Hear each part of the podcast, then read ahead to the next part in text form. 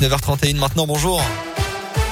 Bonjour Alexis, bonjour à tous et à la une ce matin des vacances à Ibiza qui ne passe pas. Le site Mediapart a révélé hier soir que le ministre de l'Éducation nationale Jean-Michel Blanquer se trouvait sur l'île espagnole lorsque le nouveau protocole sanitaire à l'école a été dévoilé dans les colonnes du Parisien à la veille de la rentrée scolaire de janvier. Donc, l'interview a été réalisée en visioconférence et non dans les locaux du ministère comme le laissait penser la photo de l'article.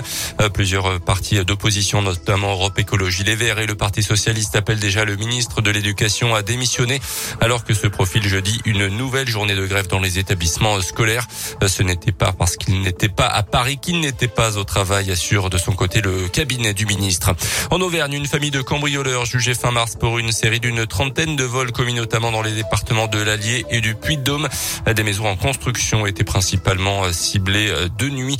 Deux frères, leurs parents retraités ainsi que deux autres individus ont été interpellés et entendus par les enquêteurs. Certains ont été placés en détention provisoire, d'autres sont sous contrôle judiciaire en attendant l'audience.